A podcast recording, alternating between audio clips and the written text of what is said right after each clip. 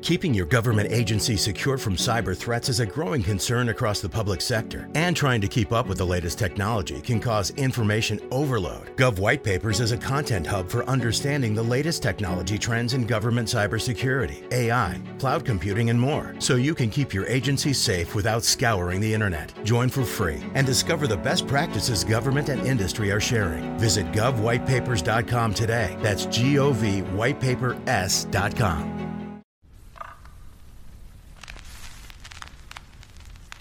Esto es A Toda Mente, el podcast de Adriana Lebrija. Cada semana un episodio para hablar desde un enfoque humano, divertido y honesto sobre los temas que inquietan a nuestra mente y corazón. Bienvenidos. Hola, ¿qué tal? Qué gusto, qué gusto de nuevo tenerlos por aquí. Eh, estoy segura que este episodio lo van a disfrutar muchísimo porque mi querida Paola Colunga, bienvenida amiga chula. Gracias. Y yo estamos muy contentas de manteles larguísimos, de tener a una amiga de vida. Híjole, van a decir, esta en el mismo choro todo el tiempo, pero qué afortunada somos, mi Pao, de tener verdaderamente gente tan valiosa, tan querida a lo largo de nuestra vida, de nuestra historia. Y hoy no es la excepción, está nuestra querida y adorada Sandra Mora. Amiga chula, qué gusto que estés aquí. Eh, no traigo tus credenciales porque son un chorro, pero ahorita nos cuentas tú de qué se trata. Y estamos muy contentos porque antes de, empezar, le decía a Sandra que lo más lindo es que esto a lo que se ha em, enfocado de un tiempo para acá es el resultado de, vivencias fuertes. Em, y de aprendizajes mucho más poderosos que, la planta en donde está hoy. Hoy vamos a hablar, eh, incluso por ahí nos contarás también de tu libro, querida amiga, de alquimia emocional.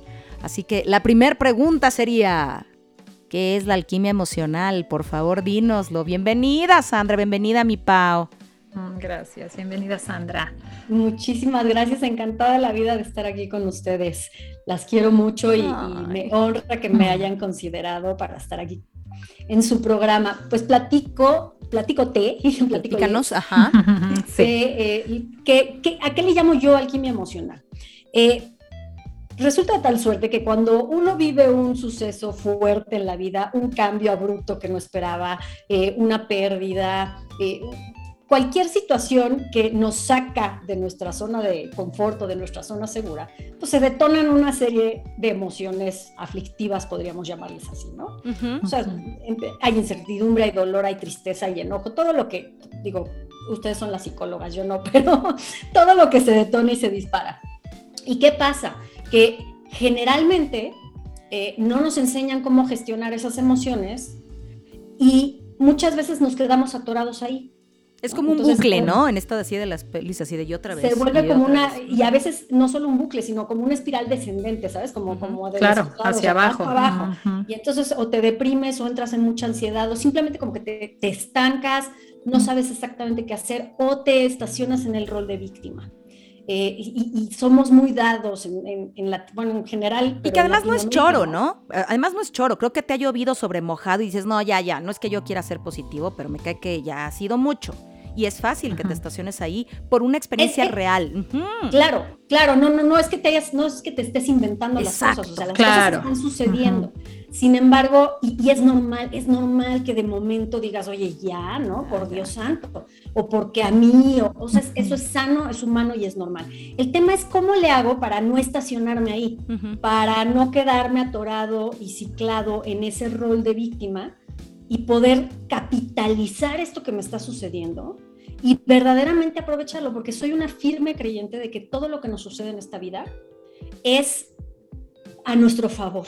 Y, va a sonar súper cliché y súper jalado de los pelos y hay mucha gente que va a decir, cama, nada, ah, ya, güey, ya. Positivismo tóxico. No, de verdad sí creo que, que todo lo que nos sucede en la vida es capitalizable y es transformable en algo beneficioso y enriquecedor, que siempre hay regalos ocultos. Entonces, ¿cómo le hago para pasar de todas estas emociones aflictivas que, surgen inevitablemente y que además tienen su razón de ser y que son sanas, pero que hay que gestionarlas, ¿no? ¿Cómo, ¿Cómo las tramito para poder convertirlas en algo de mucho mayor valor positivo para mi vida. Porque de todas formas lo vives. O sea, si, si, el hecho de, decir, ok, no le busco lo positivo o algo, ya, me, lo quitaría, dale. Pero si de todos modos vas a estarlo viviendo, encuéntrale algo, ¿no? O sea, está muy, muy cañón y de verdad me encanta que lo hayas dicho. No queremos sonar eh, en ningún momento al típico de, no, bueno, ya, encuéntrate algo bueno, rescata algo positivo. Por eso me encanta que en tu narrativa ser qué madrazos, amiga. O sea, de verdad te ha llovido sobre mojado y, aquí estás radiante, maravillosa, con, mucho que compartir. Entonces, no es un discurso, es una vivencia y eso está padrísimo. y, entiendo, entiendo que mucha gente le cuesta mucho trabajo de momento eh, decir, ay, sí, qué lindo, ¿no? O sea, qué padre, gracias por esto que me está sucediendo. Pero finalmente a toro pasado y después de haber, como dices, pasado pues los últimos 13 años, una bola de cosas, He, descubierto, que sí es posible, sí es posible. Y, le llamo alquimia por este, este tema de transmutar. No sé si se acuerdan, en la Edad Media los alquimistas eran estos entre magos y científicos, ¿no? que estaban constantemente buscando la piedra filosofal y encontrar la manera de transformar el plomo, que es algo denso, pesado, de poco valor, en oro.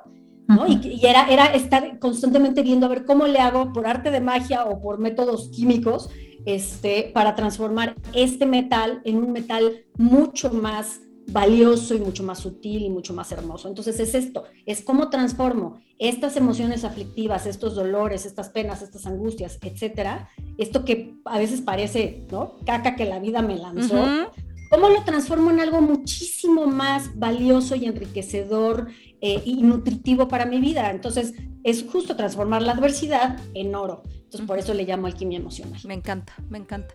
Y creo que, creo que es bien interesante entender que esa es una decisión personal. ¿eh? O sea, moverte de ese lugar es una decisión. O sea, puedes quedarte de verdad con la bolsa de caca ahí caminando contigo, ¿no? Que además de que apesta duele y aleja, porque bueno, estás apestoso, es la neta, o, buscar cómo le encuentras el brillo y, y, la posibilidad. O sea, la buena noticia es que sí depende de ti. Porque yo también lo veo como, como recuperar el poder personal, ¿no, Sandra? O sea, como cuando hay eventos, independientemente de que, de cuál sea la situación, en donde tú eh, te vuelves una víctima de la circunstancia por lo que sea, es como que tu poder personal se va por la coladera, ¿no? Y claro. entonces cuando tomas, y yo, yo también coincido, ¿eh? hay un momento importante en donde eh, sea, como que sí te tienes que sentir la tristeza y el dolor de decir, esto me está pasando y por qué a mí. Como que yo valoro ese espacio, valoro mucho eso porque habla de aceptación. Pero el siguiente paso de decir, recupero mi poder personal y sigo caminando, eh, creo que en eso eres tú la maestra, mi querida. Y justo acaban de tocar dos, los dos primeros ingredientes que yo manejo en mi, en mi libro, que no pretenden ser, no pretenden ser una fórmula mágica, ni mucho menos, pero me, me, me gustó plantearlo como a manera de fórmula de los ingredientes que yo encontré a lo largo de mi vida y de lo que he estudiado y de la gente con la que he trabajado, que son como ingredientes indispensables para poder estar en, en, la posición de hacer esta alquimia, que son la decisión y la aceptación. O sea, esas son las dos primeros. Primero, es un, como decía Adri, es una decisión personal. O sea, puede venir quien me digas, puede venir Freud, el Dalai Lama, Buda, Gandhi, Dios, a decirte, despabilate, mira, tiene todo esto y haz, o, o, el mejor terapeuta, o regalarte una biblioteca de libros de crecimiento personal, que si tú no estás en el momento donde tú internamente decidas que estás listo para dar los pasos que se tengan que dar, que a veces van a ser incómodos y dolorosos, para salir del hoyo, nadie más lo va a poder hacer por ti. Y déjame preguntarte. Tienes que decidirlo. Déjame preguntarte. Y decías, estás listo. Y a lo mejor no, ¿no? Pero sí decidido. Es correcto. Sí, porque a lo mejor, híjole, a veces nos queremos esperar a, y, déjame pasarlo a otros escenarios, ¿no? Cuando hay una mejor situación, ahora que pase esto, y, y no estoy, nunca es el tiempo perfecto, ¿no? Desde la percepción, para lo que sea. Mejor mañana, mejor la otra, espérame. Y además me ha, pasado tanto y me ha llovido tanto que no me digas que este es el momento perfecto y que confíe, tal vez no. Pero, pero la, receta secreta es esa, ¿no? O sea, decídete. La decisión puede abrir puertas, ¿no? y, hay quien necesita 40 madrazos, perdón mi francés, disculpe. No, bueno, a mí me fluye divino y hasta aquí, hablamos, aquí somos trilingües. En este podcast somos trilingües. bueno, entonces, hay, o sea, hay, hay, quien necesita muchos golpes para hasta que dice, ya, ya me dolió lo suficiente, ahora sí, ya no quiero estar aquí. Y hay quien a la primera dice, esto está de la fregada, pero aquí yo no me estaciono con permiso, díganme qué hacer. Sí, y es que creo que el crecer, a ver, en esta vida venimos a crecer, ¿no? La verdad, ¿no? Eso es, eso es, eso es así es, pues. Tendríamos que aprender a elegir desde dónde queremos crecer, si desde el despertar o desde el dolor. Ni modo, de pronto el trancazo, el madrazo, te cae en modo dolor y tienes que empezar a crecer desde ahí. Pero ¿para qué te esperas a los 40 madrazos, no? O sea, ya muévete, pues, porque la letra, aquí sí la letra con sangre entra, ¿no? Entonces, hasta que decidas cambiar de página, van a seguir pasando algunos incidentes. ¿Estoy, estoy bien, Sandy? Totalmente. Y además la vida pasa y, van a seguir pasando cosas. O sea, aunque tú ya hayas sobrepasado y hayas logrado afrontar una situación, en algún momento la vida te va a lanzar otra curva, porque así pasa. Such is life. Entonces, pues hay que ir aprendiendo y ejercitando esta capacidad de salir, escalar y salir del hoyo cada vez más rápido, ¿no? Entonces, porque te van a lanzar al hoyo eventualmente, tarde o temprano, de alguna manera, por relación amorosa, por algo laboral, por algo de salud, por algo económico, van a suceder cosas. Y digo, hoy más que nunca queda claro que nadie está exento, absolutamente nadie. Entonces, simplemente es en qué momento me llega a mí esa, e, esa iluminación interna de decir hasta aquí y por otro lado, la aceptación, era lo que decía Paola, o sea, no me puedo pelear con lo que es. O sea, la realidad es, ahí está. ¿no? Pelearme, resistirla, patalearla, buscar culpables, quejarme. ¿Para qué? No, no me va a ayudar. ¿Se vale? Claro que se vale. Y es importante lo que decíamos. O sea, este, este, este momento que dices, Pau, de, de, de, atesorar ese momento donde llegas y tienes que irte para adentro, creo que es bien importante todas las emociones nos traen información. Por supuesto. Entonces, ¿qué me está doliendo? ¿Por qué me está doliendo? Esto, oye, siento, siento enojo, qué chistoso, ¿por qué me estoy enojando, no? Y, qué límite me está faltando poner, o qué parte de mí me está faltando iluminar, ¿no? De mi alma que está oscurita de repente. Eh, esto que me está pasando y esta emoción que me está detonando me permite darme cuenta que hay algo que tengo que atender. Entonces, es sumamente importante porque yo no puedo transformar aquello que no he aceptado y lo que no se nombra y lo que no se nombra es como si no existiera, ¿no? Entonces tengo que poder y a veces se hace, como si no existiera, pero empieza a crecer, ¿no? Esta entidad, esta entidad sin nombre se empieza a hacer cada vez más presente hasta que la bautices. Claro, me encanta eso, porque hasta que no la bautizas, hasta que no la nombras, pues no la puedes chambear. Mientras sigamos pensando que no está pasando, ¿no? ¿Cómo hacemos el proceso de alquimia, no? Así es. Súper, súper. ¡Uy, qué, qué, fuerte! Qué fuerte porque me quedo pensando en lo difícil que nos resulta, de verdad, tomar al toro por los cuernos. O sea, la neta. O sea, porque suena, suena bien fácil, ¿no? Y no, sí, y a ver, y aquí estamos tres mujeres eh, que nos ha tocado, nos ha tocado acomodarnos y decir, híjole, pues me seco las lágrimas y agarro, ¿no? Este, pero es bien difícil y ha habido muchos momentos, sobre todo tú, San, que en los últimos te ha llovido muchísimo, que te aseguro que has dicho, no, ya, güey, es más, voy a ser yo la innombrable, me voy a borrar yo del mapa, pues, ¿sabes? O sea, ya, ya, ya. Entonces, esta versión de sí, acéptalo, híjole, tiene información, es bien difícil. Y sobre todo lo digo porque eh, lo que quiero es que la gente lo crea posible, ¿sabes? Que no crea como de, no, yo nunca he vivido eso. Pues a lo mejor te ha costado, pero te aseguro que lo vas a poder hacer. Es muy difícil, pero no es imposible, porque te aseguro que a lo largo de tu vida has tenido que tomar al toro por los cuernos más veces de, la que, de las que has querido, ¿no? Y, yo, yo, quisiera agregar algo, porque efectivamente nos metemos en una zona conocida, ¿no? Donde a lo mejor tenemos ganancias secundarias de, de, ser la víctima o de ser el enojado por la vida, eh, y, y entonces eso es lo que nos lo hace más difícil.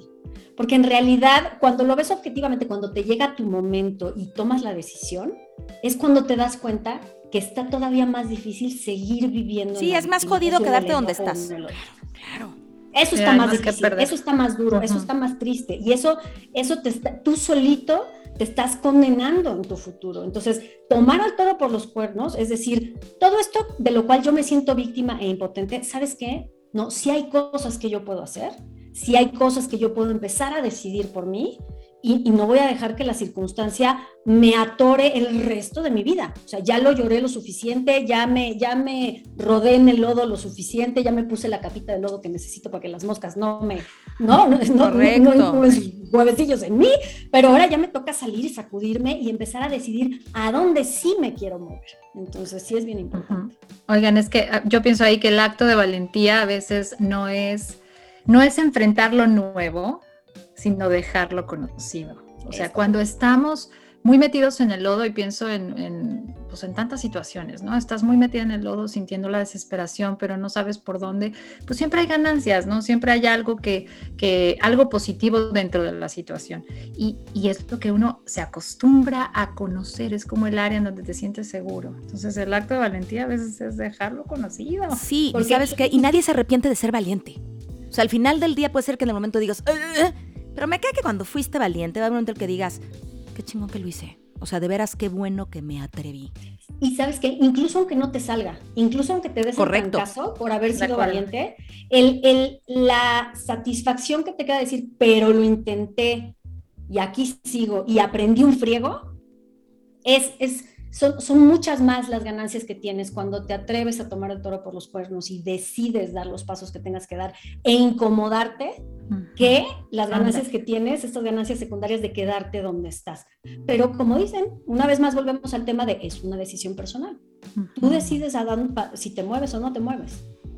Y, lo difícil para los que estamos alrededor a veces es aprender a respetar esas decisiones. Híjole, cómo cuesta. Ver Oye, cómo te quedas, ver cómo te quedas en el lodo y decir, ay, debería salir del lodo. Más bien respetar que el otro ahorita está en el lodo. ¿Sí? ¿A eso te refieres, San? A eso me refiero, porque, porque tendemos a, ¿no? Por fuera se ven las cosas muy diferentes, o puedes tener más claridad de las oportunidades que hay si toma la decisión. Y es como, ¿no? El clásico, échale ganas, mira, yo aquí te echo te echo las cuerdas y el salvavidas y ven y yo te ayudo o aquí hay, ¿no? Y ya. échale ganas suena mentada de madre, ¿no? O sea, échale ganas. Y queremos cachetear al, queremos cachetear al, al, amigo, al vecino, al marido, al hijo, a lo que sea.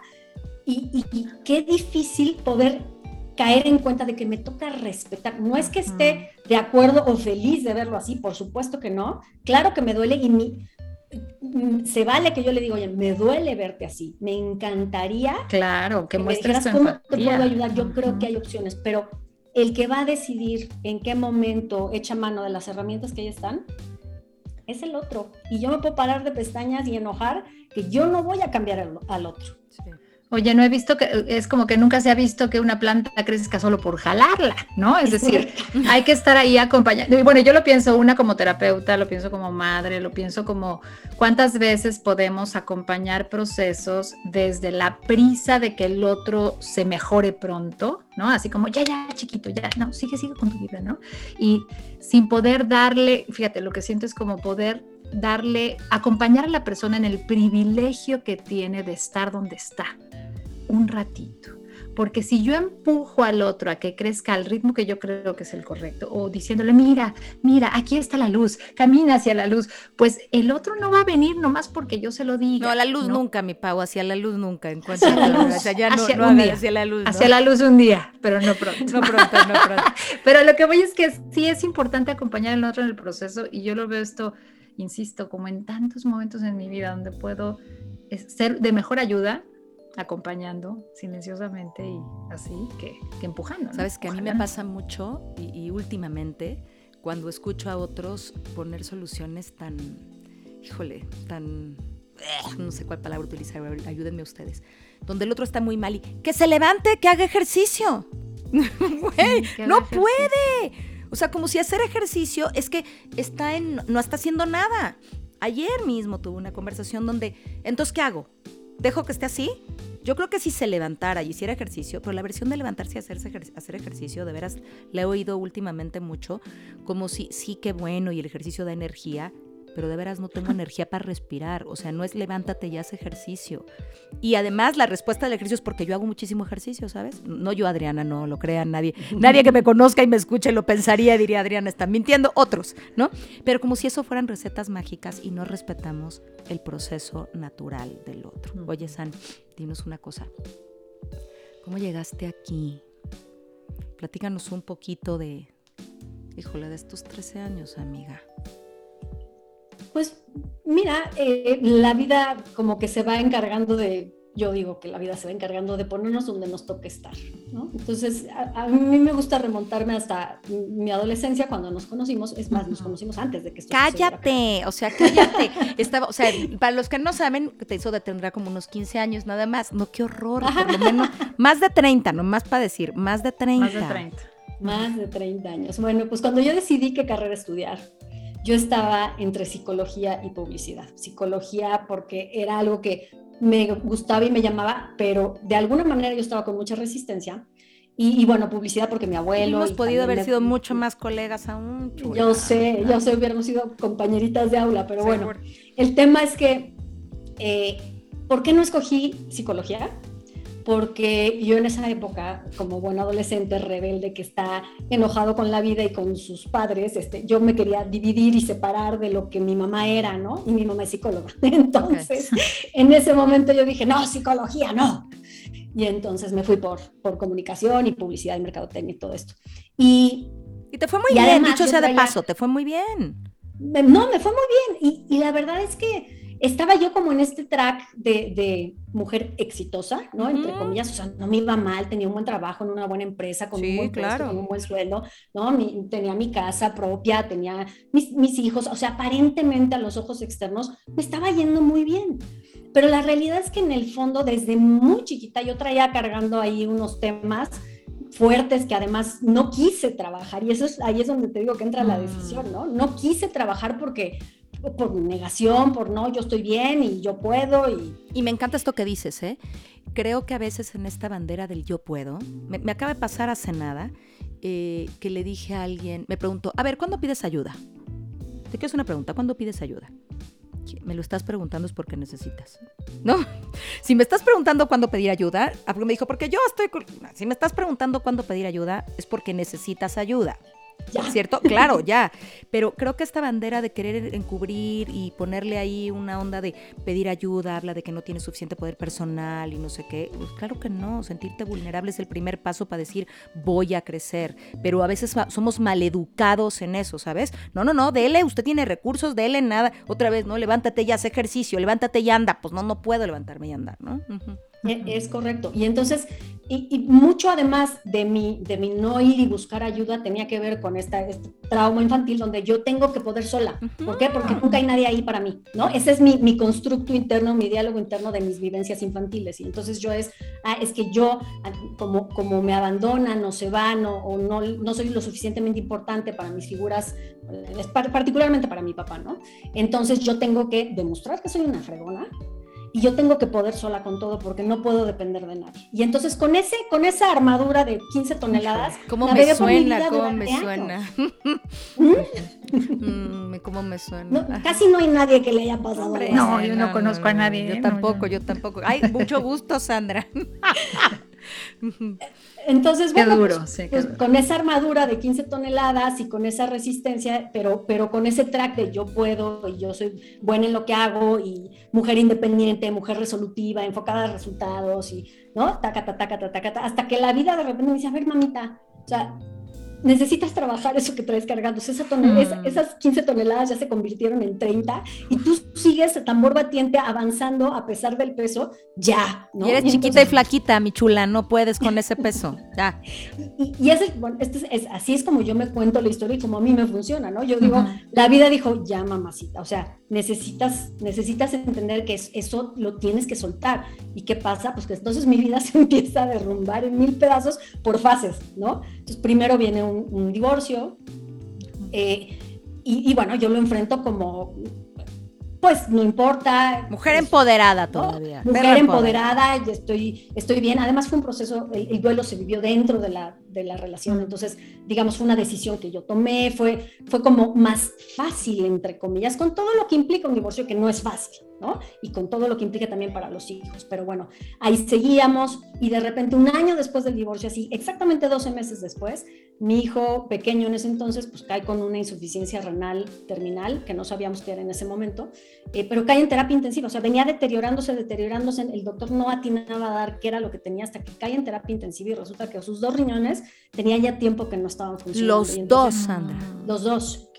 Es correcto, este, o sea, tenía Pero estaba bien chiquito, Andy. Tenía dos años, diez meses cuando cayó en terapia. Sí, no, chiquitito. Y tenía edema pulmonar, edema cardíaco. Estaba, estaba mal, intoxicado hasta el cepillo porque, pues porque sus riñones tenían un rato de no funcionar. Le traía insuficiencia respiratoria. O sea, muy, muy, muy grave. O sea, un cuadro terrorífico. Terrorífico. O sea, el parte médico los cinco primeros días fue de, pues, prepárense porque no la va a librar, ¿no? Entonces, con todo lo que implica ese caso, ¿no? Pero con, este, con esta inercia o, este track que yo traía de va la locomotora, ¿no? No, importa, pero además te voy a decir algo. Claro, pero además te voy a decir algo. Ese fue el momento en el que cae en terapia intensiva, pero te aseguro que llevabas todo el, el periodo anterior sin descansar lo suficiente, sin dormir, porque pues no era de 0 a 100, o sea, Estuvo yendo al doctor, estuvo pasando cosas, ta, ta, ta. ¿Todavía a ti no te pasaba nada de lo de tu salud? Todavía no. y entonces dale y dale y dale. Imagínate el nivel de cansancio, más el cansancio emocional de este duelo dentro de la relación, más la ruptura, que también yo ya lo tengo. Mira, si te pongo ah, palomita, te voy siguiendo aquí. Estoy en, estamos a punto del uno más que tú. y entonces con estas tragediones, pero que no dan tiempo para frenar. No, no, dan tiempo para, para procesarlo. y además yo tampoco me daba permiso, o sea, ni siquiera me lo buscaba, ¿me explicó? A lo mejor no había chances, Sandra, también una mirada amorosa hacia ti era demasiado. No, no o sea, o me, o me siento tantito a decir cómo sufro o volteo a ver a mi hijo y, resuelvo todo lo que hay que resolver, ¿no? Médico, financiero, los seguros y, qué hay que hacer para que, para que esto salga adelante. Entonces, fue un año con Andrés en, en, entradas y salidas de hospitales, e, e, estuvo con diálisis peritoneal muchos meses, esas diálisis generaron tres peritonitis, entonces en tres momentos distintos estuvimos nuevamente tiempo en el hospital, eh, requirió... No, y tú con el dolor de verlo, el dolor de verlo desgastarse además. Es correcto. Y, la, atención, porque además no, o sea, estas cosas que suceden en la vida, eh, el, creo que me decían la pediatra que el 6% de la población en México eh, no tiene el mismo tipo de sangre que ninguno de sus dos papás, ¿no? Bueno, mis hijos así es. mis hijos, ninguno tiene el, mismo tipo de sangre que papá o mamá. Entonces, no podíamos nosotros ser donadores. Entonces, pues con todo lo que eso implica, ¿no? La lista del Senatra, pero pues nunca sabes en qué lugar de la lista estás y, cuándo te va a llegar. Cuándo te, va a tocar. buscar. Entonces, fue todo, la verdad sí fue un proceso muy, muy duro, pero durante ese proceso te digo, cada proceso me trajo muchos aprendizajes, pero era tan grande y tan gruesa mi armadura que necesité de muchos golpes, ¿no? Entonces, pues obviamente lo que, lo que fue pasando fue que en cada uno de estas circunstancias de vida fui acumulando aprendizajes, ¿no? Claro. Eh, pero necesitaba como mucho, era tanto lo que tenía que aprender que no se podía de un solo trancazo. Entonces, bueno, finalmente después de este año, eh, Andrés, bendito sea Dios, llega Rubik, bendita sea, bendita un donador vivo, no familiar, que, que, dona un riñón para que Andrés pueda seguir viviendo, porque además un niño tan chiquito en hemodiálisis no aguanta mucho tiempo. Entonces era como muy urgente conseguir el, el, trasplante. Se consigue finalmente, reacciona maravillosamente bien Andrés al trasplante. Bombo, platillo, globos, serpentinas. Finalmente vamos a regresar a nuestra vida normal, ¿no? Y a los tres meses, eh, bueno, a los dos meses, le, dos meses y medio, le diagnostican a una tía mía, hermana de mi mamá, cáncer de mama. Y entonces, como es la segunda hermana de mi mamá, el oncólogo dice, váyanse a checar em, todas, las mujeres de la familia, porque esto pareciera tener un tinte genético. Voy, me hago una mastografía. Yo no tenía 40 todavía, tenía 37. Yo no había pensado en ese momento irme a hacer una mastografía, nunca me la había hecho. Y además, yo lo último que quería era pisar un, hospital, hospital nuevamente y ver batas, ¿no? Ya no quería, estaba yo hasta acá. Y, y sin embargo, bueno, mi, mi, mamá me insistió mucho, dijo, ve, pues ya nos está diciendo el, oncólogo, ándale, ve. Y dije, bueno, pues ya, va. Voy, me hago la mastografía y sorpresa, tenía un tumor de cáncer de mama. Que si no hubiera pasado esto, yo no me entero. Cuenta. Y a los seis meses hubiera sido muy... No estarías aquí, sí. Es correcto. Entonces, pues mira, por algo. Y, eso fue algo que como que fueron de las cosas que empecé a, ir eh. Pero no, fue, pero no fue un tumorcito, chula. O sea, no fue de estos de, bueno, me lo quitaron y entonces ya seguí normal. A ver, nunca lo es, pues, pero con medicamento, con tratamiento, sino tuviste que echarte un procesote. Sí, fueron casi dos años de proceso, porque aunque el tumor se encontró muy a tiempo, tenía un centímetro de diámetro, o sea, de hecho, cuando me dijeron, yo dije, no, y ya, ya que me lo, ¿no? Con el ultrasonido y me dijeron, mira, aquí está y no sé qué, y lo, sí lo palpaba. Pero en ese momento, incluso, esto es algo importante, ¿no? Nadie me había enseñado que yo cada mes me tenía que hacer la autoexploración. O sea, había oído de la autoexploración, pero nunca nadie me explicó cada cuánto, ni cómo, ni nada. Entonces, no, yo no me había palpado, palpado nada. Este, dos meses antes había ido a mi chequeo ginecológico y aparentemente todo estaba bien. O sea, pero bueno, gracias. Y seguro, porque eras bien chava, entonces era como de, ay, bueno, esto es porque ya le va a bajar o porque va a pasar no sé qué o ta, ta, ta, y dale. Y no, está cañón, porque obvio no te hubieras hecho todavía una mastografía. Entonces, llamada de atención a todos, por favor, a todas. Háganse una mastografía, revisen sus antecedentes genéticos. A veces hay Sobre más todo información. Si tienes antecedentes es más joven. Sí, si tienes antecedentes, te, los, te tienes que empezar a hacer la mastografía más joven. Entonces, bueno, en el momento que me dicen, pues, pues, ¿qué crees que tienes un tumor? Y yo digo, ¿cómo me, cómo me vengo a enterar de esta manera tan fortuita? Y dije, me, tuve mucha claridad en ese momento, niñas, de que dije, esto, esto me toca, o sea, lo acepté muy rápido porque mm. era, como, era, como novela surrealista, me explico. Sí, sí, sí. esto, esto me está llegando y me está llegando este aviso por algo, o sea, aprendí mucho con Andrés enfermo, pero seguramente me falta aprender mucho yo enferma. Y por eso me está llegando esto, porque no encuentro otra explicación. No, pero además el periodo chiquititito. O sea, divorcio, Andrés, cáncer. No, no, no, no. Entonces, pues eh, me entro en todo el proceso del cáncer, que implicó eh, mastectomía bilateral radical, quimioterapia, radioterapia, todo el numerito, ¿no? fueron casi dos años ya de, todo el tratamiento completo. Te veías tan hermosa, pelona, sé que es un momento terrible y una cosa muy, no muy padre de decir, pero te veías hermosa, te veías hermosa. ¿Te acuerdas que te lo dije, que te escribí y te dije, a ver, sé que, sé que no es por un tema de gusto y que está bastante triste y complicado esto, pero te ves hermosa. Gracias. Sí, la verdad es que y fue un proceso, miren, yo lo, yo atesoro esa época. Así la, la volteo a ver con mucha gratitud, pero hay una, hay una parte de nostalgia porque tuvo tantos regalos o sea, de verdad tuvo tantos regalos ese, ese, proceso. Tuve la oportunidad de estar con mis dos hijos, porque con, con, con Andrés enfermo, sí, estuve pegada 24/7 durante casi un año con Andrés, pero a Diego no lo podía yo ver, porque estaba yo en el hospital en México, yo vivo en Querétaro. Entonces, ¿Cuántos años tenía Diego? Diego tenía seis, no, ocho. ocho. pues estaba bien chiquito. Este, entonces, es eh, el, el, ser yo la paciente, a mí me dio la oportunidad de yo estar con mis hijos todo el tiempo. Entonces, como que sentí que porque además yo toda mi vida había trabajado, nunca había estado con mis hijos en casa. Entonces, para mí ese fue un regalo enorme. El, el doping energético y la, la, cantidad de energía de la gente a mi alrededor, el amor que sentí, el cariño que sentí, el apoyo que sentí, aprender a pedir ayuda. hubo muchas, muchas, muchas cosas muy importantes que aprendí en ese proceso. Y además estaba yo con esa apertura, ¿no? Como, como con esa claridad de nunca deja de estar por aquí, ¿no? No, mucho miedo, pero, pero se te notaba la fuerza, estuviste muy fuerte. Y no quiero hablar de la fuerza, de la fuerza previa, ¿sabes? No de la fuerza de la negación de ya, dale, sacúdete, no. Como muy ahí, yo te recuerdo muy ahí, pero bien, sé que es complejo decirlo bien, pero, pero creo que te estoy transmitiendo a qué me refiero, ¿no? Es lo que decías de, eh, ok, lo estoy viendo. Quiero decir algo, quiero decir algo nada más rapidito.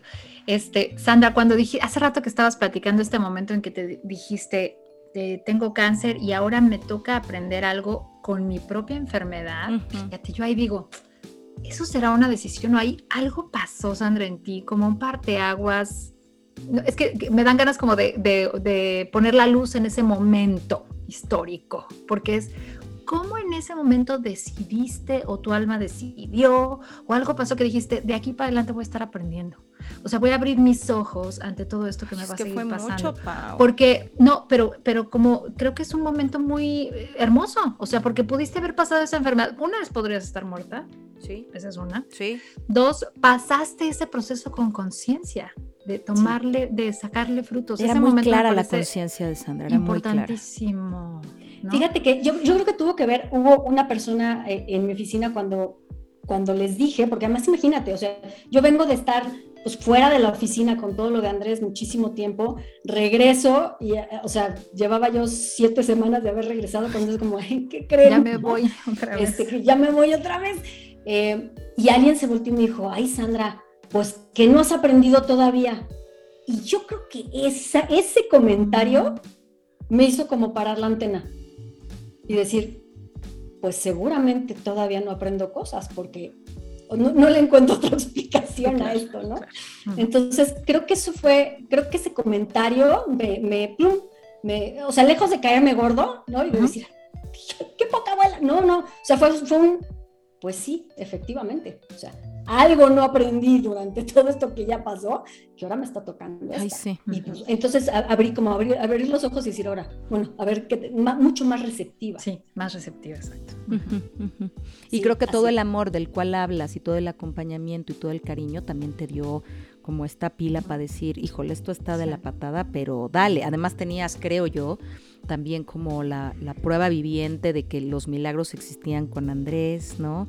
Con Rubí, y eso daba como una certeza de que todo iba a estar bien, ¿no? Sí, era, era como, o, sea, uno, Andrés fue mi gran maestro, ¿no? Y yo, y yo decir, a ver, me tocó ver en carne propia los procedimientos tan invasivos y tan dolorosos que vivió Andrés, y aquí está, y, y, y, aguantó. Y no se rajó, y, es chiquito. Y no se rajó, y un niño de tres años que pasó lo que pasó, o sea, ¿con qué cara me voy a venir yo a quejar de, ouch, me duele? No, ni más, no, o sea, yo dije, no puedo, o sea, claro. Es lo que te digo. y además, si él la libró, o sea, ni que la vida estuviera este, fuera tan gandalla para decir, ah, mira, ya, mira, te di la oportunidad y ahora te voy a chingar a ti. No, por supuesto que era como, como bien dices, tengo que aprender, tengo que echarme para adelante, tengo que tener la apertura y los milagros existen, porque pues el riñón es un milagro. Y entonces, claro que yo voy a ser parte de este milagro se, se, se como, o sea, se, se, resolvió de una manera tan milagrosa y tan linda lo de Andrés. No, y hasta tu descubrimiento del tumor, Sandra. Y fue tan, sí, exacto, que yo decía, no, o sea, este cuento no va a acabar con que el niño de tres años se quedó huérfano y, quién va a cuidarlo, porque además ¿no? una persona trasplantada requiere cuidado de por vida, ¿no? Y medicamentos y una serie de cosas, tenía tres años. O sea, dije, no, no, no, no, no, creo, ¿no? Ya ese, obviamente fue una historia que yo me conté, pero a mí me sirvió de, no, no, no creo que la vida sea tan perra, perra o sea, sí es, pero no tanto como para borrarme a mí del mapa y dejar a, Andrés. Sí, la manera fortuita en la que descubriste el tumor, o sea, no me dio esta oportunidad para, para sacarme del mapa, ¿no? Y, fue, una, y fue una, una, maravillosa historia que te contaste porque estamos disfrutándote hoy aquí, correcto. Pero mucho, pues pero también mucho, muy cansado. Sí, sí fue cansado.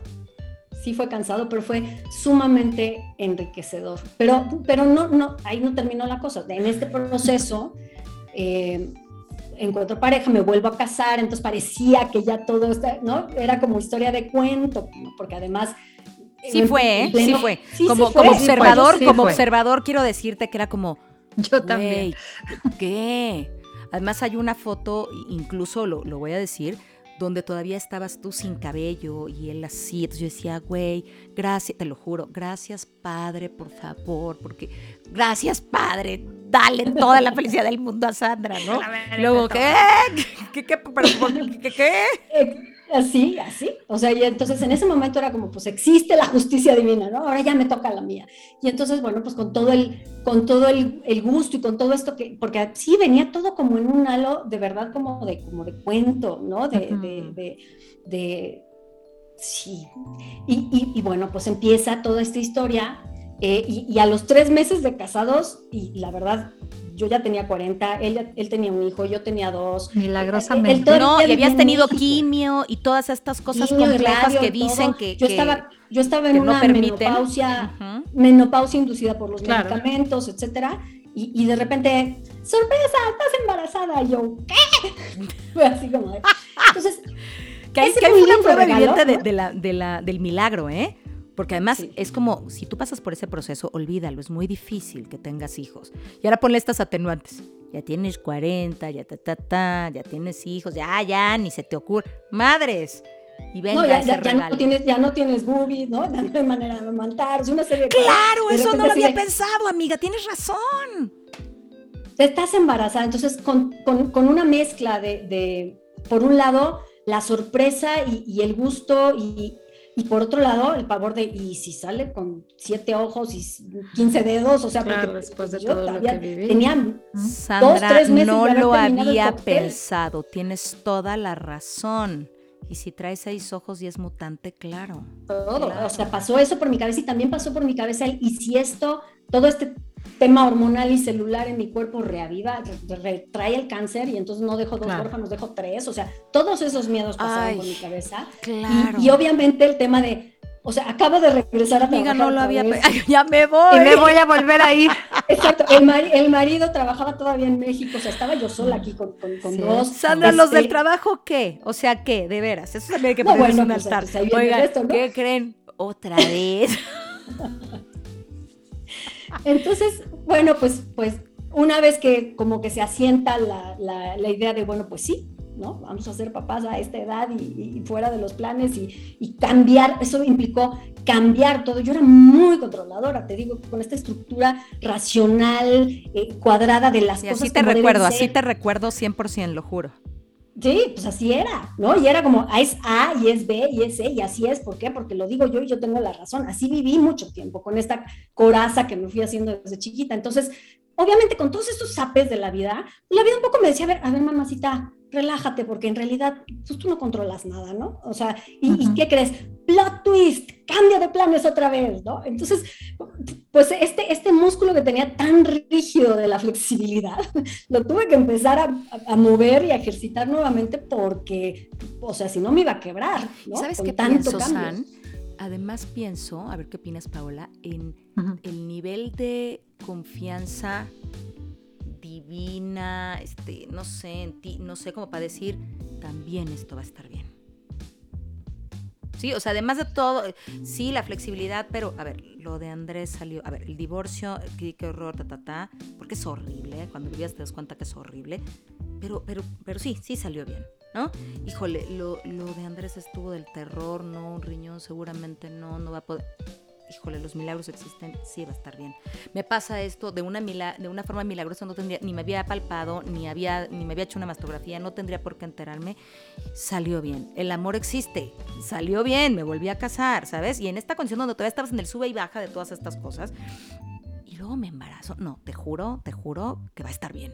O sea, también un nivel de confianza interna súper fuerte que hoy, ¿quién te la quita, Sandra? Nada. No sé si me explico. Qué maravilla este, este, esta capacidad de poder voltear y ver las batallas ganadas y cómo eso ayuda a reforzar este sentido de control interno. Ya, sabes, empecé a pasar del control externo a darme cuenta que lo que yo sí podía controlar era la parte de adentro. Y que lo estabas haciendo bien.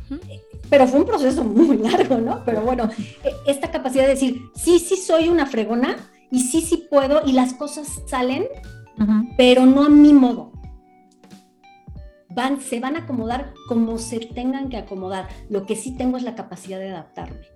Y entonces es esa, esa diferencia, ¿no? En lugar de pelearme con la realidad que no es como yo planeé que debería de ser, tengo este poder de adaptarme y como que cambiar el foco de dónde estaba mi poder, ¿no? Yo creo que sí fue de Qué increíble, pero sabes que me lo dices y una parte de mí piensa en el descanso. O sea, qué cañón decir esto, pero como qué momento ese tan crucial en tu vida, Sandra, y ojalá que todos podamos lograr eso, en el que empiezas a decir que sea lo que tenga que ser, que yo aquí nada más estoy em, esperando a, ver hacia dónde me tengo que mover, pero como que no estar tratando de controlar la situación. Y entonces nada más te sientas en el, en el pasajero, ¿no? Así como yo a veces, eh, eh, les voy a confesar algo, pero yo a veces envidio mucho eso de la gente que es muy creyente, ¿no? Yo, yo me considero espiritual, pero no soy muy devota. Y yo digo, qué rico la gente que dice, si Dios quiere, gracias a Dios. Si Dios quiere, digo, qué rico poder nada más irte en el, en el, en el lugar ¿no? Sí, como, cuando estás en el coche y te duermes. Que vaya, la verdad, Sandra, creo que eso es un regalo hermoso, un aprendizaje que ahorita me, me compartes, pero qué lindo poder hacer eso y sé que es fruto de un trabajo muy doloroso, de muchas lágrimas, de muchas horas de desvelo. O sea, no creo que sea nada más así como. Sí, de, damos el don. de mucho dolor, de mucho dolor, pero de pronto decir, ay, mira, que manejen, yo me voy a dormir, me despiertan cuando llegue. Pero, además dormirte, dormirte en carretera, la neta, como, como haciendo la, la analogía, es, es bien fuerte porque es confiarle tu vida a quien va manejando, ¿sabes? O sea, no es como decir me voy de muerte, no, es de veras confío. Porque si esta pestaña yo vengo dormida ni me voy a entenar. Si viene un coche ni lo voy a ver. O sea, de veras es un nivel de confianza súper, súper fuerte.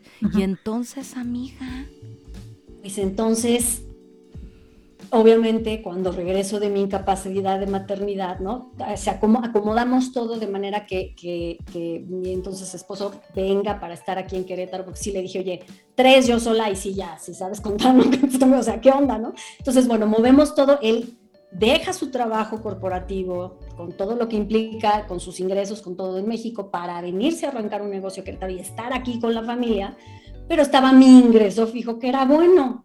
Pero yo regreso de la incapacidad de maternidad y pues obviamente ya después de una, dos, tres, pues obviamente en la oficina hubo un, ajuste de headcount a nivel global, tenían que reducir eh, cabezas a nivel global y empezaba justo cuando yo regresé, empezaba este proceso del recorte y pues obviamente la primera en la lista pues sucedió. Entendido, ¿no? Además entendido, ¿no? Ya había, sí, sí, sí. No, no, no, yo la verdad no tengo más, pues. más que gratitud porque me, me, me cuidaron mucho durante los procesos anteriores. La verdad es que fui privilegiada y muy bendecida de poder conservar mi trabajo durante todas esas situaciones. Bueno, pero ahora viene el tema de un bebé, uno más y, seguro. sí, y sin trabajos. Es correcto. Eh, entonces, sin trabajos, los dos sin trabajo. Eh, y, y, bueno, y con todo lo que implica además este acoplamiento de recién casados, porque estábamos recién casados, teníamos menos de un año de habernos casado, ¿no? Y entonces, este, la familia compuesta, ¿no? Este, y con todo este proceso, y además, pues arrancando un negocio y sin un ingreso fijo, y pues con todo lo que eso mueve. Más los gastos de un bebé. Los gastos y el tiempo y todo. Entonces, pues sí, evidentemente el tema, por ejemplo, el tema financiero era algo que yo, con lo que yo todavía me jactaba de ser muy controlador y que estaba bien, ¿no? Y, bueno, a partir de ese momento también la cuestión monetaria se me sale totalmente de control, o sea, también las finanzas se volvieron un caos. Eh, y entonces viene el 2019 y viene, yo, yo tomé un trabajo de medio tiempo, durante cuatro años tuve la, oportunidad de tener un trabajo de medio tiempo eh, para que nos diera algún ingreso fijo en la, en la familia mientras eh, estudié mi maestría. Bueno, de hecho la maestría en desarrollo del potencial humano la, empecé a estudiar todavía estando en el trabajo. Eh, justo en el 2012 que yo decidí, estaba, estaba del 2011 al 2012, ese año nuevo, recién casaditos, teníamos un mes de casados y yo dije, este año sí o sí voy a estudiar esa maestría a la que le tengo tantas ganas, porque nunca dejó de hacerme cosquillas y de llamarme el lado del desarrollo humano, de la psicología, de todo esto. Y yo quería, desde hacía mucho sabía que existía esta maestría en desarrollo del potencial humano muy cerca de Querétaro y, con gente que, que, mi mamá conocía del psicomundo, ¿no? Y, y yo había querido estudiarla, pero nunca era el, no era el momento, no había dinero, no había el tiempo, etcétera, etcétera, y lo había postergado. Y en realidad, por ejemplo, en el trabajo, cuando me decían, oye, eh, que no quisiera seguir estudiando, yo decía, sí, ¿qué quieres? Todo el mundo esperaba que yo dijera, pues un MBA, finanzas para no financieros, este, eh, alguna cuestión más en la mercadotecnia. Yo decía, desarrollo humano, por, ¿no? Entonces, como que tampoco encontraba yo una justificación racional de hacer el esfuerzo de el tiempo y el dinero que implicaba, etcétera. Y cuando sucede lo de Andrés y lo mío, que escribo el blog, eh, escribí un blog, eso me sirvió también, es, escribir es, un, es una terapia maravillosa eh, escribo el blog y, en ese proceso de escribir el blog y compartir lo que me estaba pasando y los procesos y, lo, que, lo que iba sucediendo, mucha gente se empezó a acercar a mí a decirme, oye, a mi hermana le acaban de diagnosticar cáncer, ¿puedes platicar con ella? Oye, a mi tío le acaban de decir que le tienen que hacer un trasplante, ¿puedes platicar con su familia? Oye, no sé qué. Y entonces, pero por todos lados empezó a llegarme mucha gente que me decía, es que la forma en la que lo has enfrentado, cómo lo has manejado, yo quiero que por favor me ayudes porque mi mamá, mi tía, mi prima, mi vecina, porque... Y, entonces ahí fue donde dije, aquí está la razón lógica que yo necesitaba para decir, ahora sí quiero estudiar mi, mi, maestría, porque una cosa es ayudar desde la anécdota, ¿no? Desde, pues mira, a mí me pasó esto. Correcto. Y otra cosa es poder apoyar a la gente desde donde el otro está. Claro. Entonces. Completamente diferente, sí decido entrar a estudiar Sí, la maestría. profesionalizar esto, esta, esta anécdota. Por eso te decía, no es, Es que nos vas a contar qué te pasó, como- no, sino en cómo esto fue generando una profesionalización de tu vivencia, digamos. Es, y esa era la intención justamente. Entonces, este tema de, que- de quedarme sin el trabajo corporativo eh, sucede justo a la mitad de la maestría. Afortunadamente, porque fue también un proceso, o sea, me ayudó en la contención ¿no? de, de ese nuevo cambio. Eh, y, y bueno, también se abre la posibilidad de entonces decir, bueno, si ya mi camino no está en la mercadotecnia, y yo estoy viendo otras posibilidades en esta otra parte que además me apasiona muchísimo, pues vamos a empezar a, a construir algo en el lado del desarrollo humano, con todo lo que implica de el síndrome del impostor y quién te Ya crees sé, tú, y a tu edad y quién te va a creer y a quién le va a interesar y todo lo que implica, ¿no? Pero, pero empecé a, a- a trabajar el negocio que, que había abierto, eh, mi esposo era de capacitación empresarial, entonces, bueno, pues empezó, empezamos a trabajar juntos, no funciona trabajar juntos, sacamos chispas, este, entonces, bueno, yo empiezo como por mi lado a construir mi parte de los talleres y todo esto, y al mismo tiempo un trabajo de medio tiempo más hacia lo de la Que te mercadotecnia. ayudaba, que te que, ayudaba. que me ayudaba, ¿no? Eh, y en el 2019, eh, en marzo, me dan las gracias de este trabajo, porque la oficina, yo era la oficina, la representación en México, digamos, de una oficina que estaba en Chicago, pero también había una representación en, en Argentina y una en, en Brasil, mucho más grandes, oficinas más grandes, yo era como la más chiquita. Y bueno, por una serie de reestructuras deciden que Latinoamérica lo va a manejar Brasil y Argentina, y entonces, y que lo que sea de México lo va a reabsorber Chicago, y entonces pues cierran la oficina en México, lo cual implica que pues me quedo sin esa parte del ingreso. Y a los 15 días de eso, eh, mi entonces esposo me dice, ¿qué crees? Que ya me voy, ya no quiero estar aquí. Entonces viene un nuevo caso así de decir, sí, eh, de, de decir, no, por Dios. Y ese último, ¿Con el niño de cuánto, el, último. el nuevo bebé de cuánto tiempo? Eh, pues ya tenía seis. Entonces, eh, ese último trancazo, e- es, ese último, justo esta historia de cuento, ¿no? De fantasía, de... de- Que además de- pasó muy rápido, ¿no, San? Yo como que Pues sí. ubico ese, per- o sea, sí, no fueron dos días, pero, pero ubico, no sé si en mi vida, no sé si te pasó, Pau, pero yo ubico como el castillo y la, y, y la Y la demolición. Y la, pues, chingá, pero ¿cómo pasó en dos días? No sé si me explico, claro que no, pero fue muy fuerte, ajá. Sí, sí, Y fue, ese sí fue fuerte, Y, y justo este, esto que era como el, el- el bastión del que yo me agarraba, de que, de, de que sí se podía y de que la vida era buena y de que, ¿no? Y, de que sí era yo digna de ser amada por una figura masculina, etcétera. Toda esa parte se viene abajo. Y entonces, ¿no? Y además lo que implica un segundo fracaso matrimonial y separar dos familias, ¿no? Donde ya no solo se separa la pareja, sino los hermanos se separan porque, porque hay un, un medio hermano allá en, medio. Este, entonces, todo lo que eso implica, obviamente viene otra vez a darle... Y ese fue el golpe de gracia. Ese fue el golpe de gracia. Porque ahí ya no tenía, yo ya no podía entender, porque además no, no había no había ninguna razón lógica, o sea, desde mi estructura de pensamiento, ¿no? Lógica para que sucediera esto. Entonces, no, mi cerebro no tenía manera de procesarlo de una manera racional, que es mi forma natural de procesar las cosas. Y ahí no me quedó otro remedio que sentir. Y ahí fue donde se terminó de cerrar el círculo de Qué aprendizaje. increíble. Qué doloroso, qué doloroso y qué no, increíble. cabronamente doloroso. O sea, ve mi Darme- ceño fruncido de aquí de dolor, güey. No, es neto, es neto. darme la oportunidad, más bien no me quedó de otra porque no fue porque yo quisiera, de sentir todo lo que tenía que sentir. Y en ese momento caí en cuenta de que no me había, todo lo que sucedió antes, lo fui procesando, lo fui resolviendo, lo fui, pero nunca lo sentí.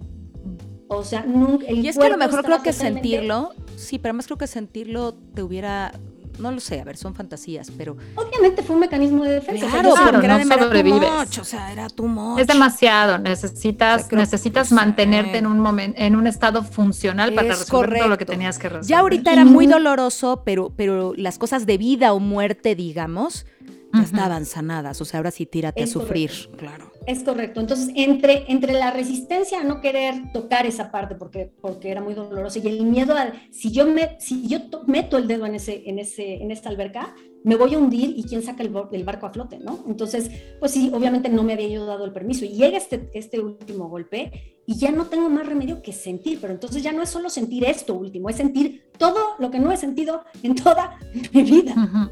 Y entonces, de verdad, lo que nunca... ¡Qué brutal dolor! Sí, sí, sí, muy brutal de, de, de, acostirada en el piso del baño en posición fetal, llorando y rasgándome las vestiduras y gritando horas, así, lo que nunca en la vida. Mm. Impresionante, muy, muy doloroso, pero sumamente catártico. No sabes. Claro. Claro, catártico a morir. Con todo ese dolor, pero la verdad es que fue la liberación, ¿eh? porque entonces eso hubiera encontrado otra manera de salir que hubiera sido mucho más dolorosa y tóxica. Porque tenía que salir, Sandra. O sea, a lo mejor ha estado en el, en el jardín de rosas y de pronto un día, pum, te jalaron el cable y ya, ¿quién es Sandra? Pues ya ni sabe ni quién es, ¿no? Pero, sí. uff. y, sabes, yo creo que, yo creo, en parte, bueno, no Ahí empezó la alquimia realmente, ¿no? no, lo que te quería decir es, por ejemplo, mi cáncer, yo estoy segura que fue una somatización de todo lo que no me di permiso de sentir durante la enfermedad de Andrés. O sea, había obviamente terror a perderlo, mucho dolor, mucha impotencia, eh, pero, pero, pero justo por ser funcional y además porque me conecté mucho en el track, ya sabes, como de onda la vida es bella y decir, esta situación está de la fregada, pero yo no quiero que mi hijo lo viva como la peor pesadilla de su vida y entonces conectar con él, cómo lo hacemos divertido, cómo lo hacemos entretenido, cómo le sacamos el lado positivo. Bendita mercadotecnia, chula, qué bueno que esta mercadotecnia. Fue muy bueno y muy funcional, pero de alguna manera tuvo esta parte de positivismo tóxico, de, de, justo negué toda la otra parte, la negué, la corté, la guardé, la embotellé y se convirtió en un tumor, ¿no? Entonces, e, e, es justo parte del aprendizaje así. Más nace, crece, se reproduce y no se muere, ¿no? O sea, porque tú no te tumbas, claro. Entonces, bueno, pues este último, es, este último como, como sablazo que le vino ya, eh, de ahí sí llegó como una, como una revelación, niñas. O sea, sí fue así un, claro, es que hasta no sentirlo, nunca iba a terminar de sanarlo. Y estoy hablando desde el abandono y la negligencia de mi papá, ¿eh? Desde los dos años. Todo eso se procesó en esos tres meses de llanto y tragedia. O sea, pero como que se fue preparando, ¿no? O sea, eso me parece muy impresionante. Lo que nos vas contando así, como cada evento, como que no hubiera podido pasar antes. Eso es lo que siento. Como que fue perfecto. Y esa es mi sensación también, y es este clichezazo de que hasta que volteas y ves, se unes los puntos, pero es real, ¿no? y, y, una vez más se refuerza esta confianza de todo sucede en su momento perfecto y para algo. Entonces, confía. ¿no? Y ese es otro de los, de los ingredientes de la alquimia emocional. Mm. Tener fe. Fe en ti mismo, en que tienes con qué, ¿no? En este ir reforzando el cómo he ido pudiendo salir de distintas cosas en mi vida y eso va reforzando el sí voy a poder, sí se va a acomodar y, y, confiar en que todo tiene no lo, no lo podemos entender, como dices, yo tampoco soy una, una, una mujer de, de, de, ferviente práctica católica o religiosa, pero esta certeza de que hay una inteligencia superior, que tiene una sabiduría infinita que yo no voy a poder entender nunca en mi vida. Afortunadamente. Y que todo lo va acomodando como tiene que estar, esa sí la tengo clarísima. Y eso ayuda muchísimo también. Y que yo creo que eso, ese ingrediente, que lo decíamos hace ratito también, es como, como un ingrediente eh, que tiene que venir en el tema de la resiliencia y de la alquimia a fuerza. O sea, hay un momento en que como humanos tenemos que soltar el control confiadamente en que va a en que esto va a pasar, en que no, no, es que no me voy a quedar así, esto va a pasar, de aquí va a salir algo mejor y algo bueno. Es que del rebote es, pelota que rebota, ¿no? O sea, que este fondo, fondo, fondo, pero, pero sale, o sea, esto de sí, el ave fénix y resurgir de las cenizas. Literal. Sí, sí, sin duda. qué historia, Sandra. Gracias por compartirlo con nosotros. clientes. Y, el otro ingrediente que por ahí se, se, o sea, se me pasó como remarcarlo, pero por ejemplo les platicaba de estos regalos del cáncer, de poder estar con mis hijos, etcétera. También ese es otro de los ingredientes. Aprender a tener gratitud por dos por lo que sí hay, o sea, poder voltear y ver qué sí tengo. O sea, sí, ya, ¿no? Estoy en quimioterapia, sí, hay días que estoy verde y me siento fatal, pero qué sí tengo. Tengo tiempo para estar con mis hijos, tengo la tranquilidad, la bendición de tener un seguro médico y no tener... Es decir, incluso sí tengo tratamiento, pues. ¿No? Sí tengo tratamiento, este, es que sí tengo, sí tengo una familia que me está apoyando, sí tengo un cariño impresionante que me llegó hasta de donde menos lo esperaba de, de amigos y de conocidos e incluso de desconocidos. Entonces, en lugar de voltear a verlo de todo lo que está mal y todo lo que puede ponerse peor, es voltear a ver qué sí tengo y qué sí hay. Yo tenía mucho esta tendencia de, y, yo le decía, yo soy, yo soy muy realista, ¿no? No soy pesimista, soy realista, pero de siempre voltear a ver todo lo que puede salir mal. ¿Por qué? Por esta tendencia a querer controlar. Y entonces tener todos los escenarios a la vista posibles para entonces prepararme para el peor, para entonces que nada se me saliera de control. Y algo de lo que también he aprendido es que no importa qué tanto planees y qué tanto puedas ver los peores escenarios, nunca estás preparado. y, que, y que en lugar de estar volteando a ver todo lo que puede salir mal, sí, sí tienes que tener conciencia de, de, todo lo que hay en juego, ¿no? Y de los riesgos, claro. Pero cuando, cuando volteas a enfocarte en qué sí puedo hacer, qué sí tengo, qué sí hay, qué sí va bien, la, energía cambia totalmente. Completamente. Completamente, porque además creo que empiezas a ver cosas que no hayas visto antes. O sea, como que te empiezas a dar cuenta que tienes más recursos de los que pensabas. por supuesto, por supuesto. Y eso está divino. ¿Qué otro ingrediente hay, mi Sandy? Decisión, aceptación, gratitud, fe y el último ingrediente que, puse ahí en la fórmula y que en, en, un principio me resistía por, por justo por mi tema racional y no seas cursi, pero al final dije, güey, si no has aprendido a estas alturas ya estarías muy en el hoyo, es el amor. Mm. Es poder tener presente todo el tiempo durante todo tu proceso la energía del amor por encima de la del miedo, ¿no? Porque cuando el amor construye confianza y se destruye desde el miedo. O sea, el amor te permite decidir, el amor te permite confiar, el, el amor te permite tener gratitud. Cuando tú estás en miedo, ninguno de los otros ingredientes puede suceder. Entonces, vivir el proceso desde un lugar mucho más amoroso, mucho más compasivo y conectado con esta certeza de que, de que todo sucede para mi más alto bien, que no lo entiendo y que a lo mejor mi más alto bien, no lo sé, ¿no? A lo mejor mi más alto bien es morirme a los 50, no lo sé. Sí, no, no, no sabes el alto bien. Como tenga que suceder, ¿no? Entonces, eso, conectar con la energía del amor y buscar la manera de estar más en esa energía y, no dejar que la del miedo te succione, es indispensable. Qué increíble. ¿Cómo te levantaste de, ese baño para ir, para ir cerrando? ¿Cómo te levantaste de ese baño en posición fetal, querida? Pues yo creo Porque ya no nos pasó nada más terrible, ¿verdad?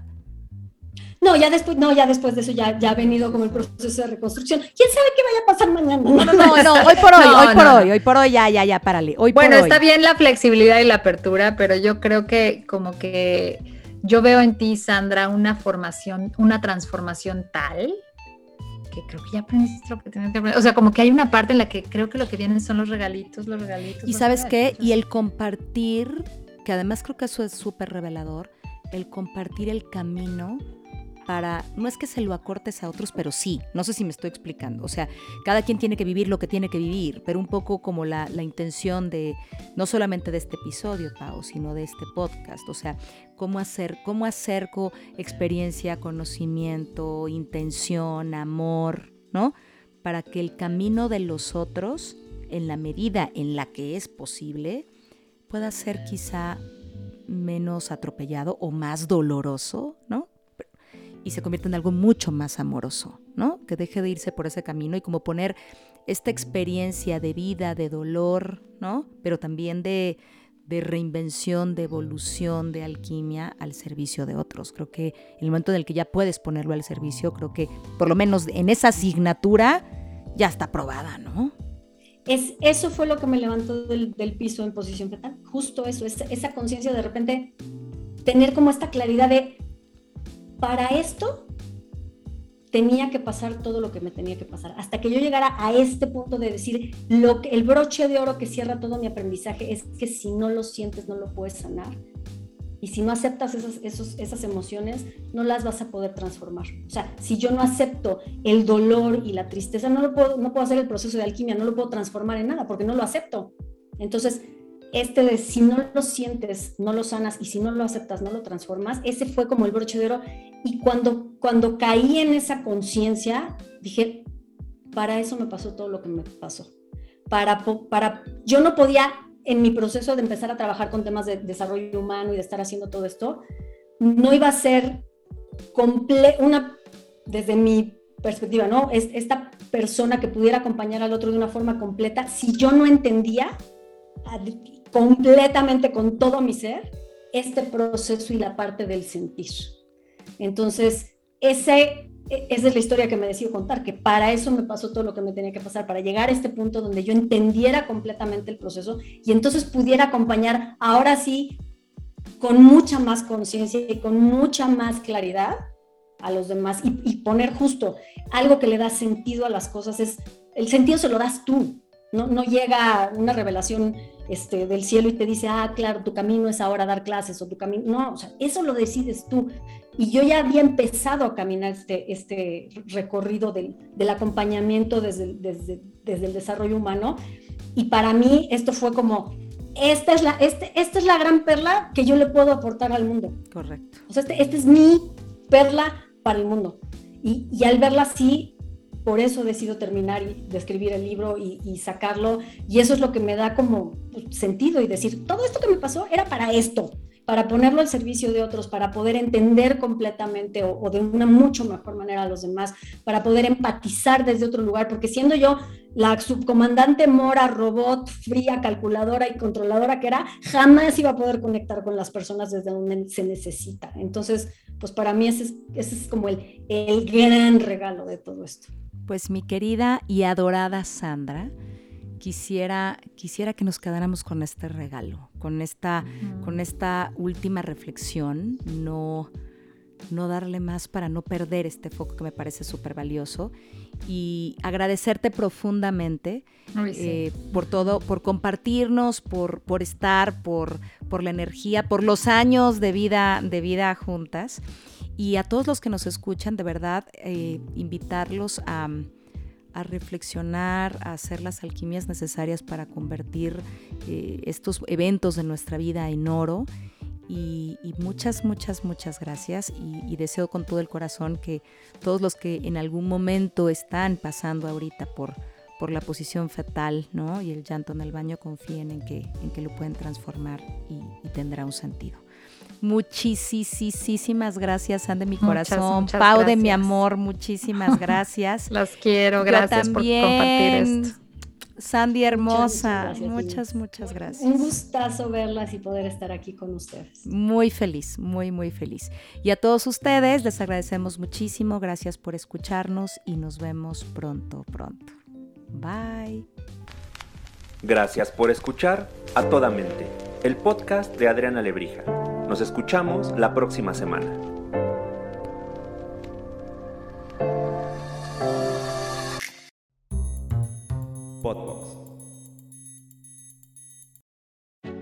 Keeping your government agency secure from cyber threats is a growing concern across the public sector, and trying to keep up with the latest technology can cause information overload. Gov White Papers is a content hub for understanding the latest technology trends in government cybersecurity, AI, cloud computing, and more, so you can keep your agency safe without scouring the internet. Join for free and discover the best practices government and industry are sharing. Visit govwhitepapers.com today. That's G O V whitepapers.com. Moments. They surround us, intersecting, every day, every instant. Moments that can change us forever. In a region where news is never ending, a singular sound defines our moments. A constant signal delivering the top news right at your fingertips when you need it most. For better, for worse, always connected. Our legacy is the future, and we'll never miss a moment. WTOP News, 103.5 FM.